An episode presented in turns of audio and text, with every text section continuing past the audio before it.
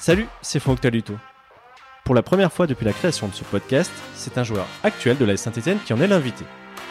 Aujourd'hui, j'ai donc le plaisir de vous emmener à la rencontre de Victor Lobry. Avec lui, on a parlé de son présent sous le maillot vert, mais aussi et surtout du parcours qu'il a construit en tant que footballeur et en tant qu'homme. Dessous de verre numéro 38, ça commence maintenant.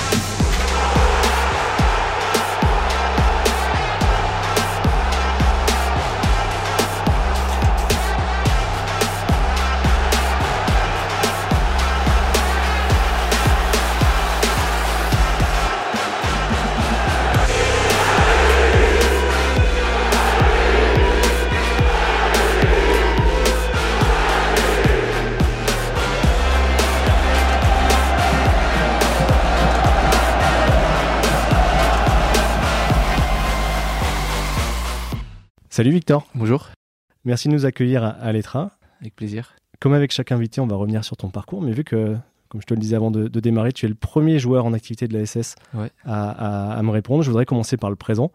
Ça fait donc un peu moins d'un an que, tu es installé maintenant ici. Comment est-ce que tu te sens dans cet environnement? Bah, Ça fait plaisir. Hein. Comme j'ai pu, comme pu le répéter plusieurs fois, je pense que c'est, c'est l'objectif de, tout jeune joueur de jouer dans un club comme, euh, comme la SSE. Donc euh, voilà, euh, beaucoup, beaucoup d'ambition, beaucoup de fierté. Et puis voilà, on n'a pas envie que ça s'arrête. Tu étais en fin de, contrat à Pau. Est-ce que tu peux nous raconter les dessous de ton arrivée ici? Comment ça s'est fait? Qui a discuté avec toi? Euh, Dans quelles conditions? Les arguments qui t'ont convaincu? Et puis peut-être si tu avais d'autres choix à ce moment-là Ouais, bah, comme j'étais en fin de contrat et que je sortais de deux saisons pleines, on va dire, avec, avec Pau en Ligue 2, c'est vrai qu'il y avait. J'ai eu la chance d'avoir un peu de choix l'été dernier. Hein, surtout sur, euh, sur le championnat de Ligue 2. Après, euh, franchement, quand, quand Saint-Etienne s'est manifesté, euh, ça a été super rapide. je me rappelle, les, les premiers contacts que j'ai eu avec, avec Loïc, c'était un jeudi et je suis arrivé le, le mardi qui suivait. Quoi. Donc voilà, une fois que, que Loïc il est rentré en contact avec, avec mes agents, ça a été super rapide. Moi, j'ai dit OK. bah, règle les, les détails qu'il y avait à régler. Forcément, c'est pas, ça se fait pas non plus du jour au lendemain. Mais voilà, tout était OK pour moi et puis ça a été super rapide. Tu es né toi en 95. Est-ce que Saint-Etienne, ça te parlait ou c'est plus la génération de, tes parents qui, qui, avaient pu être marqués par, ce club-là? Non, bah forcément, mes parents, plus que moi, forcément. Mais je pense que quand même, j'ai connu des, à travers la télé les, des belles années de, Saint-Etienne, même si ça n'a pas été les meilleures de l'histoire du club, mais quand même des belles années, euh, quand même quelques Coupes d'Europe, euh, ça a toujours été une bonne équipe du championnat. Donc euh, forcément, et puis après on voit tout ce qu'il y a autour aussi qui fait que ça prend un peu plus d'amplitude. Mais euh, non, c'est sûr que c'est plus la génération de mes parents. Et puis forcément, quand, j'ai dit à mes parents et à ma famille que je signais ici, c'était ouais, un petit aboutissement quand même. Les premiers mois, ça a quand même pas été simple. La situation était un peu particulière. Euh, il y a eu la tension liée à la relégation, les points de pénalité, les huis clos, les résultats difficiles aussi. Est-ce qu'il y a un moment où, euh, ah, sans aller jusqu'à douter ou regretter, mais est-ce qu'il y a un moment où tu t'es posé des questions? Bah franchement non parce que j'en ai parlé plusieurs fois d'ailleurs avec mes agents parce que voilà on est on est pas mal proches et puis on en, on discute euh, toutes les semaines pratiquement.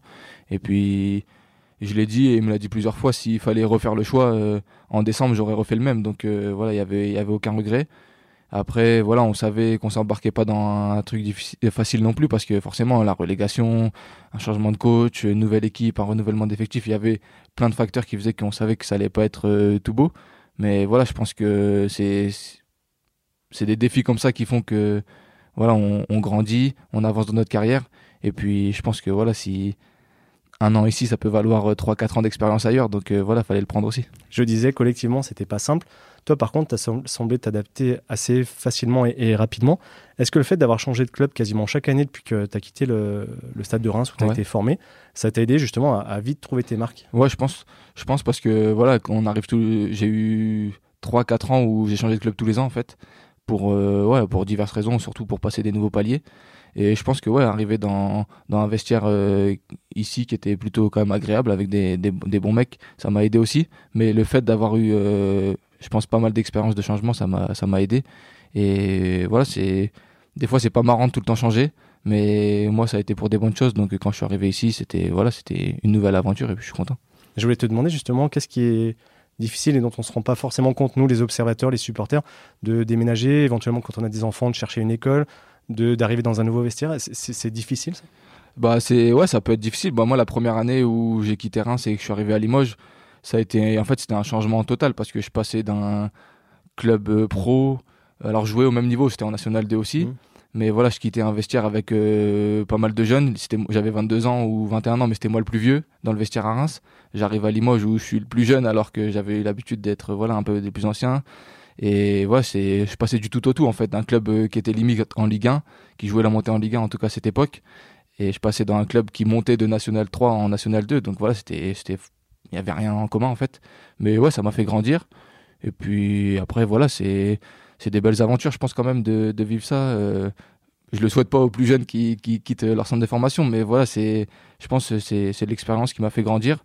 Et puis ouais, non, après c'est, moi j'ai j'ai bougé partout où je suis allé, c'était avec ma femme. Donc euh, ce que je dis toujours, c'est que nous on arrive dans un vestiaire de 25-30 mecs, sauf si on est, pardonne-moi l'expression, mais le plus con du monde, on va toujours trouver des copains quoi, parce que voilà, il y a sur 30 personnes, on arrive toujours à avoir des affinités. Après ouais, pour la famille, c'est un peu plus difficile des fois, mais voilà, à l'époque on n'avait pas encore d'enfants et tout, donc ça, ça allait. Cette étape là entre Reims et Limoges, on, on y reviendra un petit peu plus tard. Pour finir sur le présent, euh, le public t'a as aussi vite adopté, notamment parce que tu as cette, euh, comment dire, cette capacité à être euh, répéter les efforts, combatif et, et faire beaucoup de courses, ce qui, est, ce qui est assez apprécié ici. Je pense que tu le savais ou on te l'a expliqué. Euh, C'est une qualité que tu as toujours eu, toi, ou tu as développé un certain moment de ton parcours? Bah, je l'ai développé, je pense que c'était c'était pas forcément une qualité au départ, mais en fait, j'étais plus jeune, j'étais un peu plus petit que tout le monde. Et du coup, je me suis dit bah si je cours un peu moins vite, bah va falloir que je cours plus longtemps. Et j'ai eu un coach euh, c'était le beau-père d'Aïssa Mandi qui jouait au stade de Reims, c'était Fred Zeda qui lui m'a il me prenait l'après-midi, il a dit bon bah tu cours pas plus vite, bah viens, on va courir plus longtemps. Et il me faisait bosser mon cardio comme ça. Et puis du coup après je l'ai développé, je l'ai gardé euh, sur euh, sur le parcours senior mais ouais, le coach euh, Didier Tolo que j'avais à Pau m'avait dit bah, franchement va à Saint-Etienne ils vont t'aimer t'as le, t'es le type de joueur qui, qu'ils aiment. Il a dit alors, après tout le monde ne t'aimera pas il y a tellement de monde à, à satisfaire que c'est impossible. Mais il a dit c'est ça te correspond et puis c'est c'est des gens qui te ressemblent. Donc euh, vas-y les yeux fermés tu seras tu seras bien accueilli quoi. Tu es aussi quelqu'un d'assez discret, enfin je me trompe peut-être, mais on te voit peu, on t'entend peu. Euh, T'es comment dans la vie de tous les jours Hors foot, j'entends? non je pense en petit comité je suis un peu moins un peu moins timide on va dire. Voilà j'ai mais c'est vrai que j'aime pas trop me mettre en avant quand quand il y a beaucoup de monde. Forcément je suis pas une personne extravagante on va dire. Et puis j'aime bien avoir mon petit cocon et dans lequel je suis un petit peu plus on va dire extraverti peut-être. Mais ouais c'est vrai que j'ai j'ai ce côté un peu timide qui fait que quand il y a du monde je suis plutôt dans mon coin et puis après quand on est sur le terrain j'essaye de me montrer un peu plus mais ouais dans, dans la vie je suis pas quelqu'un qui qui fait beaucoup d'éclat on va dire En dehors du foot, est-ce que tu as des, des loisirs, des centres d'intérêt particuliers? Pas, pas forcément. Franchement, ma vie a toujours été axée pas mal sur le foot. Après, voilà, maintenant que, que j'ai mon fils et tout qui grandit, c'est vrai que j'aime bien, j'aime bien me balader, découvrir un peu, un peu les coins, découvrir un peu la nature. J'aime bien faire des, des petites balades un peu comme, euh, comme tout le monde. Mais c'est vrai que j'ai pas. Il y en a qui sont accros au golf ou des trucs comme ça, mais c'est vrai que moi, euh, j'ai pas de passion, on va dire, euh, particulière. Tu as eu l'occasion un peu, euh, alors, il commence juste à faire beau, mais tu as eu l'occasion depuis un an de, de te balader à Saint-Etienne et, et autour? Ouais, un petit peu autour. Après, je connais pas, je connais pas non plus tous les coins. On, on me dit d'en découvrir certains avec ceux qui sont un peu plus anciens ici, mais ouais, c'est vrai que je commence à, à grandir un peu ma, ma zone de, de balade. Et puis, non, c'est c'est un coin aussi agréable. On, on croirait pas. En tout cas, on, on nous le vend pas comme ça au début. Quand on m'a dit, euh, quand j'ai dit que j'allais signer à Saint-Etienne, on m'a dit, oh, mais c'est limite la pire ville du monde et tout. J'avais l'impression que, j'allais arriver je sais pas où, alors que j'ai vécu à Limoges. j'ai vécu à Limoges. Et non, forcément, là, je découvre euh, quand même une belle région et puis je me plais bien ici.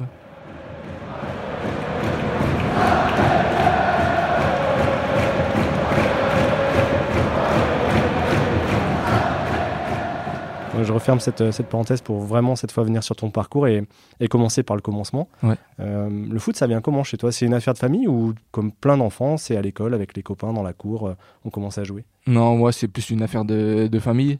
J'ai mon père qui a toujours joué au foot et mes oncles aussi. Tout le monde, tout le monde joue au foot dans ma famille. Euh, quand je suis né, mon père a arrêté de jouer, mais il a commencé à entraîner un petit peu. Donc, euh, moi, j'allais. Il entraînait des seniors, j'allais à l'entraînement le, le soir avec lui après l'école et tout. Et puis, non, voilà, ça s'est fait naturellement. On va dire que j'ai vite trouvé ma passion et puis je l'ai jamais lâché, quoi. Quand on a un papa euh, qui est son entraîneur, ça peut être un avantage parce que il va te conseiller, t'aider à apprendre plus vite que d'autres. Ça peut être un inconvénient aussi s'il est plus exigeant avec son fils qu'avec les autres. C'était comment pour toi? On va dire que c'était plutôt le deuxième cas, moi. un, peu plus, euh, un peu plus exigeant. Mais ouais, ça, c'est pas c'est pas facile tous les jours, mais après, je pense que ça forge aussi un caractère, ça ça fait ça met une une bonne pression, on va dire, dans le sens où bah, tu as envie de, satisfaire ton coach, mais c'est aussi ton père. Donc il y a aussi une autre une part d'affection, on va dire, qui fait que bah, on a envie d'être un peu plus performant. Et puis, ouais, c'est sûr que quand on perd, on ramène la défaite à la maison. Ma mère a été un peu fâchée des fois le samedi quand euh, elle venait pas au match et puis qu'elle voyait que moi j'étais dans une partie de la maison, mon père dans l'autre. Et elle savait le résultat, quoi. Elle savait qu'on n'avait pas gagné. Mais non, c'est. Je pense qu'en grandissant, aujourd'hui, je peux lui dire merci parce que si, si je me suis mis autant de. On va dire de de boulot et tout pour, euh, pour euh, revenir dans le monde pro, c'est aussi grâce à lui parce qu'il m'avait appris ce, le fait de jamais rien lâcher et puis d'être un peu exigeant avec soi-même. Est-ce que vous continuez à débriefer les matchs tous les deux aujourd'hui? Est-ce qu'il est toujours aussi dur? Ouais, il est, on va dire, il est moins dur maintenant. Et, mais par contre, si pour lui j'ai pas été bon, il me le dit clairement. Je le sais, je le sais tout de suite. Mais voilà, je trouve que, on va dire qu'il est plus juste maintenant, même si voilà, il est moins, on va dire moins. il est plus papa que coach, voilà quoi. Ça, j'ai grandi aussi, je suis papa à mon tour, donc euh, je pense qu'il se voit mal euh, m'engueuler entre guillemets devant mon fils quoi. c'est différent, c'est différent. J'ai lu que quand tu étais euh, petit ou ado, je sais pas trop, tu étais fan de la Juve et de Zinedine Zidane en particulier. Est-ce que les cheveux longs, le serre-tête, c'est un hommage à la Serie A? Ouais, pas forcément. Il y a eu aussi euh, l'époque euh, Fernando Torres qui fait que il y a eu le, le bandeau. J'étais un peu plus offensif à l'époque, mais non, ouais, c'est c'est venu, c'est venu naturellement, mais c'est vrai que c'est un peu, c'était un peu plus fréquent en Italie. Et j'ai toujours un peu aimé, aimé la Juve, cette façon de bah, les joueurs avaient de tout le temps tout donné, euh, tout le temps se dépasser. Et c'était une équipe où on avait l'impression qu'elle n'était jamais battue. Quoi. Donc c'est ce que j'appréciais chez eux. En parlant de, de, ton look capillaire, quand tu as signé ici, il y a quelques posts sur les réseaux sociaux qui disaient que tu étais le sosie ou de David Guetta ou de Cyril Lignac. Est-ce que tu prends l'un ou l'autre? Ouais, bah, ils ont leur qualité. ils ont leur qualité. Non, je sais, sais pas. David Guetta s'est coupé les cheveux. Peut-être qu'il faudrait que j'y vienne aussi. On verra bien. On verra bien. Pour en revenir à Zidane plus sérieusement, est-ce que tu étais le genre d'enfant voilà, qui regardait un peu sur YouTube ce, qui, ce que ce joueur faisait, qui essayait de le, reproduire? Ouais, franchement, pas trop. J'ai jamais été trop télé, ordinateur et tout. Après, en grandissant, bien sûr. Puis, c'était, c'était un peu aussi une autre génération que, que maintenant, même si j'ai pas non plus 40 ou 50 ans. Mais voilà, c'est, je pense qu'il y a eu, on n'avait pas, nous, cette, euh, le fait des réseaux sociaux, des vidéos qui revenaient tout le temps et tout. Mais c'est vrai que les matchs, euh, forcément, Zidane, il avait, je pense que notre génération à nous, elle est bercée par, euh, par Zidane, plus que les anciens un peu plus par Platini peut-être, mais nous c'était vraiment Zizou. Et puis après, on se rappelle aussi nous de la Coupe du Monde 2006 où c'était sa dernière, mais voilà, il a eu, il a eu ses moments de gloire aussi. Donc euh, non, forcément c'était pas une référence, mais voilà un joueur que j'appréciais. Je voulais te parler de cette finale parce que tu étais un peu petit pour celle de 98. Ouais. Celle de 2006, tu, tu, tu te souviens dans quelles conditions tu l'as vue et comment tu as vécu ce fameux coup de tête sur Marco Materdi bah, je me rappelle plus du penalty, dernier penalty de, de Trezeguet qui, qui m'a un peu plus marqué. 98, ouais, franchement, bah, comme tu as dit, moi, j'avais pas, j'avais pas forcément de souvenirs. On me rappelle tout le temps que ma famille l'avait, regardé tous ensemble et que j'avais eu peur au moment où tout le monde a, a crié. Mais bon, en même temps, j'avais 3 ans, je comprenais pas grand chose. 2006, ouais, j'étais, j'étais avec mes parents à la maison, on le regardait. Et c'est vrai que j'étais déçu au moment du coup de tête, mais j'y croyais toujours. Et puis, malheureusement, ça n'a pas marché.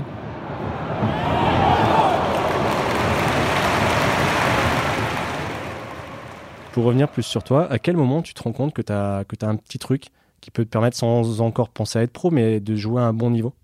Euh, bah, Je pense que c'est au moment où, où on a commencé à jouer sur les terrains à, neuf. Voilà, c'était Benjamin à l'époque où on faisait des mon père m'entraînait encore à l'époque et il essayait tout le temps de nous faire les meilleurs tournois de la région.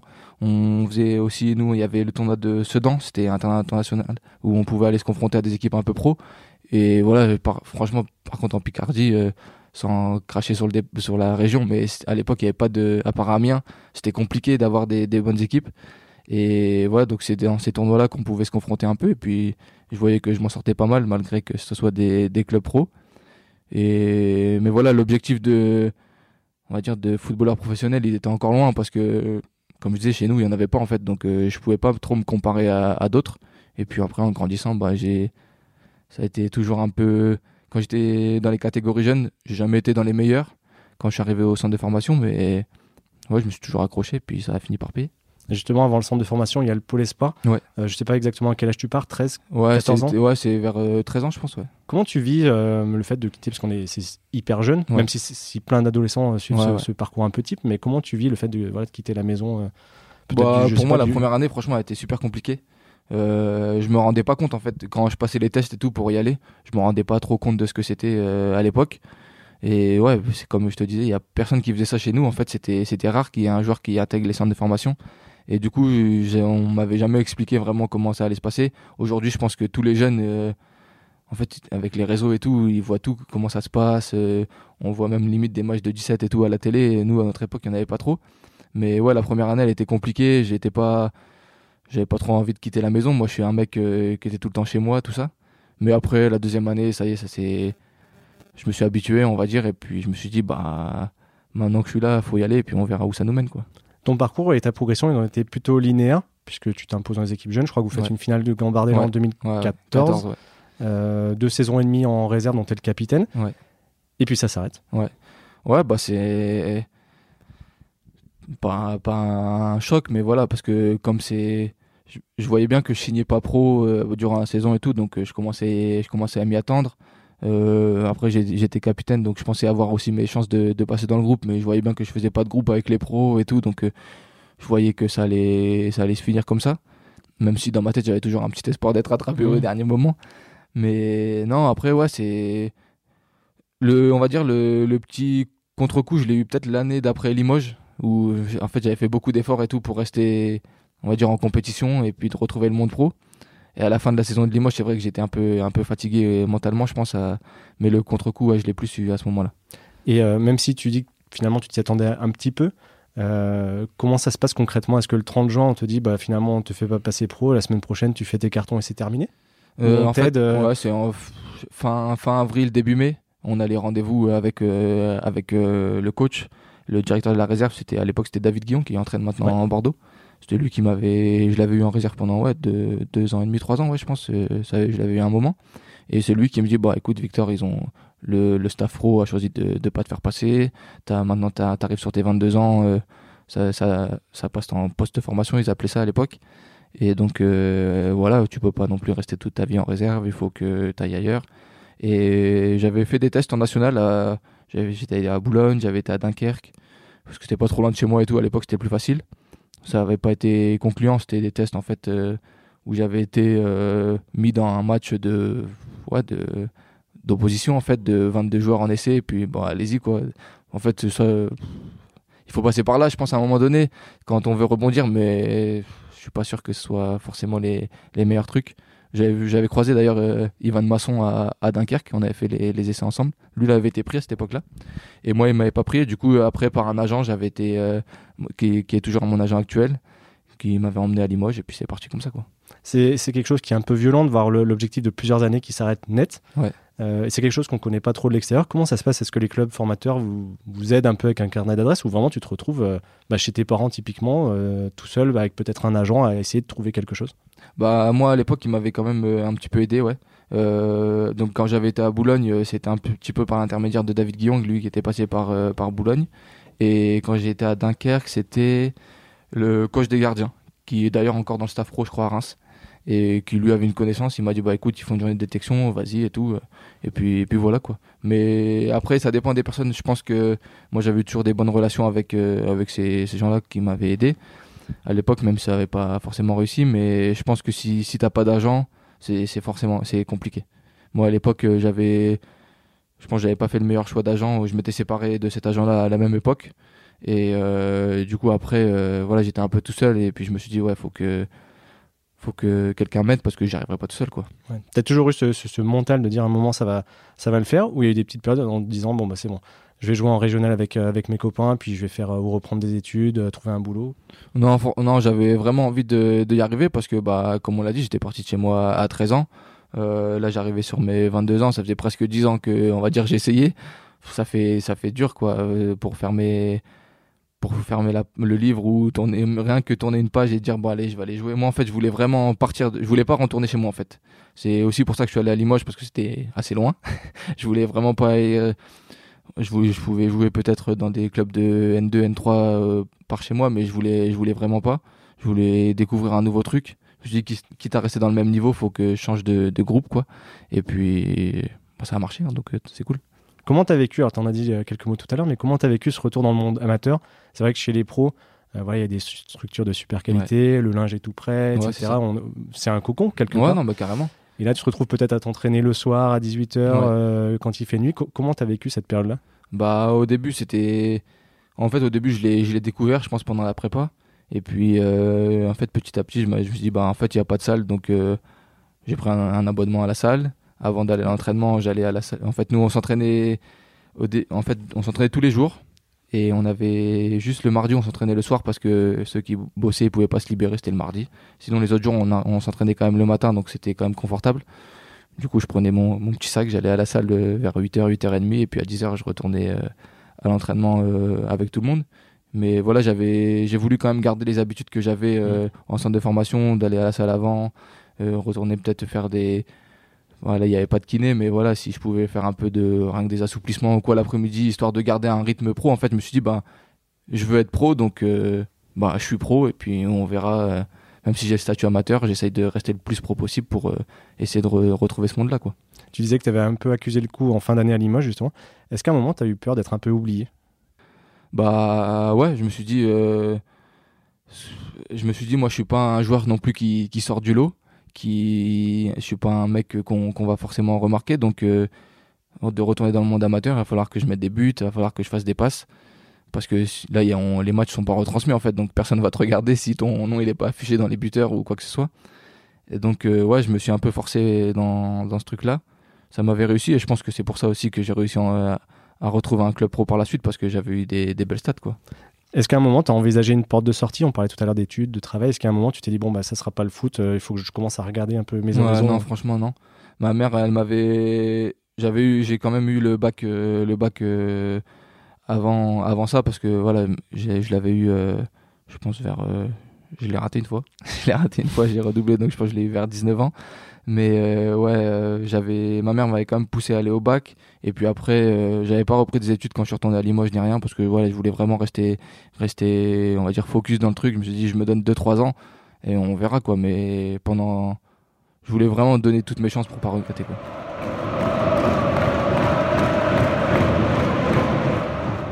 Après Limoges, tu as, repris ton ascension finalement, une année en N1 avec Tours, une avec Avranches, Ligue 2, deux ans à Pau et, et maintenant Saint-Etienne. Logiquement, le, prochain palier, ça serait la Ligue 1. C'est quoi aujourd'hui? C'est une ambition, c'est un rêve, c'est une volonté? Ouais, bah, je pense que ouais, c'est une volonté. On a tout le temps envie d'aller voir un peu plus haut. Moi, j'ai mon parcours qui, qui, est mais voilà, il est, comme on a dit, il est linéaire et il est toujours en, progression. Donc, euh, j'ai pas non, j'ai pas envie de, de m'arrêter. Et puis, euh, jusqu'alors, on va dire que j'ai toujours passé les, les niveaux un peu individuellement. Et c'est vrai que je pense que c'est ce qui me manque de vivre un, truc collectif vraiment euh, une montée ou un parcours en couple peu importe mais un truc qui fait que voilà bah en fait j'ai participé à ça quoi parce que là c'est vrai c'est une fierté de faire les, les, étapes un peu un peu tout seul mais par exemple quand je suis arrivé à Pau dans l'équipe euh, eux ils ont connu la montée de national en Ligue 2 on voyait vraiment qu'il y avait un truc qui mmh. les qui les unissait et et en fait nous on s'est fondu là-dedans en arrivant après en, en tant que recrue mais c'est vrai qu'on on avait vraiment le sentiment qu'ils avaient vécu un truc qui faisait que bah, limite ils s'en rappelleront toute leur vie quoi. Donc ouais j'ai envie de vivre aussi un truc comme ça quoi. À défaut de ça euh, c'est quoi les deux trois grands moments de, de, ta carrière jusqu'à présent? Euh, je pense que ouais l'aventure en Gambardella était quand même pas mal. C'est un truc euh, en plus qu'on a vécu avec Reims c'est que ça arrivait jamais en fait. C'était pas du tout le club qui était habitué de ces aventures là je pense que aussi bah ouais ma signature à, à Pau en Ligue 2 c'était une belle revanche. Donc euh, je suis fier aussi de, de, ça. Et puis forcément bah d'arriver à Saint-Etienne de rentrer à Geoffroy Guichard d'avoir les tribunes pleines et tout comme euh, c'est le cas ces derniers temps c'est c'est une belle fierté. Quand quand je regarde un peu quand on s'aligne là devant les tribunes et que je regarde ma famille euh, je les vois un peu moins que dans les tribunes à Limoges quoi. Donc ouais c'est vrai que c'est une fierté aussi ça à saint tu as retrouvé, enfin, tu as trouvé plutôt parce que je pense pas que vous connaissiez forcément avant JP Crasso. Ouais, non, on se connaissait, on avait, on avait déjà joué contre. On avait une connaissance commune, mais on se connaissait pas plus que ça. Comme toi, il a un parcours un peu en dents de parce qu'il n'a pas été conservé par le, centre de formation de Lorient. Est-ce que d'avoir connu ces années un peu compliquées, euh, ça vous permet aujourd'hui de, de, de, croquer dedans encore plus? Ouais, je pense qu'on apprécie. On apprécie parce qu'on sait aussi euh, la difficulté qu'il y a pour arriver dans, dans ce monde-là. Et puis, ouais, on veut, on veut profiter. Et puis, forcément, tout est mieux que tout est mieux qu'avant. Donc, euh, ouais, on est, on est heureux. Et puis, on apporte, je pense, un peu cette fraîcheur aussi à l'effectif qui fait que on est souriant et on a envie de, on a envie de s'amuser simplement. Tu vas avoir 28 ans. Ouais. On dit souvent que c'est l'âge de la maturité pour un, pour un footballeur.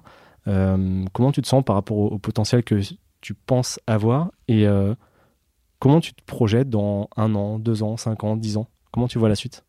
Bah, euh, moi, en fait, euh, malgré le fait que, ouais, c'est vrai que j'arrive sur, sur mes 28 ans, ça fait que trois ans où, que, je suis dans, que je suis dans le monde pro, donc euh, je pense euh, que j'ai encore cette fraîcheur, Mm. euh, pas d'un pas d'un jeune, mais ouais, si, un petit peu quand même, le, le fait de, bah, de plus être au début qu'à la fin, j'ai l'impression, donc euh, ouais, je suis, je suis bien, je suis, j'ai envie d'encore euh, d'encore progresser, d'encore avancer, je suis, j'essaye de, de faire un maximum de choses pour continuer euh, pour continuer à, à progresser tout simplement comme si comme si je sortais un peu d'un centre de formation et puis voilà j'ai pas envie de j'ai pas envie de m'arrêter là j'ai envie de continuer à progresser collectivement individuellement et puis comme on a dit de, de croquer un peu dans tout ce qui se, ce qui se met devant moi quoi Alors justement, on disait que plus jeune, tu étais fan de la Juve. Est-ce que ça te semble encore euh, réalisable?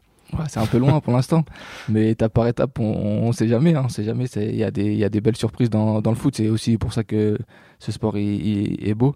Mais non, déjà, si je peux toucher la Liga avec un club comme comme saint ça serait déjà une très belle fierté. Et puis après, on verra où ça nous mène. Quoi. Plus sérieusement, même si j'ai lu que tu, tu te qualifiais de casanier, est-ce que de tenter un jour un, un challenge euh, dans un pays étranger, c'est quelque chose qui te branche ou pas particulièrement?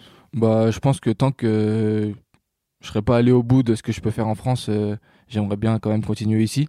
J'ai eu des, des opportunités de d'aller dans d'autres pays parce que bah forcément quand, comme j'étais libre la saison dernière, euh, il y a beaucoup plus d'opportunités qui, qui se présentent. Mais non, je pense que j'ai pas fini ce que ce que j'ai à faire ici et puis ouais comme euh, comme je l'ai dit là c'est un petit quand même un petit aboutissement de, jouer ici donc euh, j'ai envie de d'apporter ce que je peux apporter et puis de continuer d'avancer avec euh, avec le club. On parlait tout à l'heure de YouTube, des réseaux sociaux, etc. On parle pas mal de montant de transfert, montant de salaire, etc. C'est qui est un peu, malgré tout, un sujet encore tabou. Je vais évidemment pas te demander le, montant de ton salaire, mais comment ça va se passer plus tard pour toi? Est-ce que ça va te permettre voilà, de, continuer ta vie comme ça ou tu vas être concrètement obligé de, faire quelque chose après le foot? Franchement, j'y réfléchis pas trop. Je t'avoue que c'est un truc qu'on parle beaucoup parce que ouais, forcément, euh, ça, ça, ça, ça interroge en fait qu'est-ce qui va se passer après. Mais, mais moi, je suis pas vraiment, je suis pas vraiment là-dedans. J'ai envie de, profiter. Après, c'est sûr que je fais, je fais tout pour euh, que ça soit dans. Il y a aujourd'hui il y a des gestionnaires de patrimoine et tout qui peuvent t'aider dans, dans ce côté-là, mais j'essaye de- d'en faire un maximum pour en faire le moins possible justement après. Mais on verra. Moi, je suis, comme on a dit, je suis encore en- limite en début de carrière, donc euh, j'espère en mettre un peu de côté pour euh, pouvoir être tranquille après. Mais ouais, on verra. Je pensais au début, je me, plus jeune, je me suis dit peut-être que je resterais dans le foot, à entraîner ou quoi que ce soit, mais franchement, avec le temps, j'en sais rien. Je sais pas du tout. J'ai lu que tu étais ambassadeur de Football Écologie France. Ouais. Est-ce que ça peut être euh, quelque chose, un, un combat qui peut t'animer une fois que tu auras peut-être un peu plus de temps libre? Ouais, non, pourquoi pas. Pourquoi pas, ouais, c'est sûr que c'est. Moi, je pense que c'est dans l'air du temps. C'est des choses que, que les, les plus jeunes aussi ont besoin d'apprendre. Donc, je pense que quand on a ce petit, cette petite renommée de, de joueurs de foot, on est un petit peu plus écouté des fois que leur maîtresse ou leur prof plus tard euh, à l'école. Donc, euh, ouais, faut aussi arriver à passer des messages. Je pense qu'il faut se servir aussi de, de notre euh, statut, on va dire, de, de joueur pour passer des messages intéressants aux, aux plus jeunes. Mais ouais, ça, ça, peut être, ça peut faire partie des objectifs de plus tard. ouais. Bon, bah écoute, merci en tout cas pour le temps Bah, que tu merci nous as accordé. C'était super sympa. Et puis on te souhaite déjà une bonne fin de saison et puis une- Ouais. une bonne suite dans ton Merci parcours. beaucoup. Merci. Merci à Victor pour sa disponibilité et à vous d'être allé jusqu'au bout de cet épisode. Si ça vous a plu, merci de le partager autour de vous et sur vos réseaux sociaux. Vous pouvez également faire grandir ce podcast en le mettant 5 étoiles et un commentaire sur Apple Podcast et Spotify. Direction enfin Facebook, Twitter et Instagram pour continuer la discussion ou écrivez-moi par mail à dessous de at gmail.com et on se retrouve bientôt. Ciao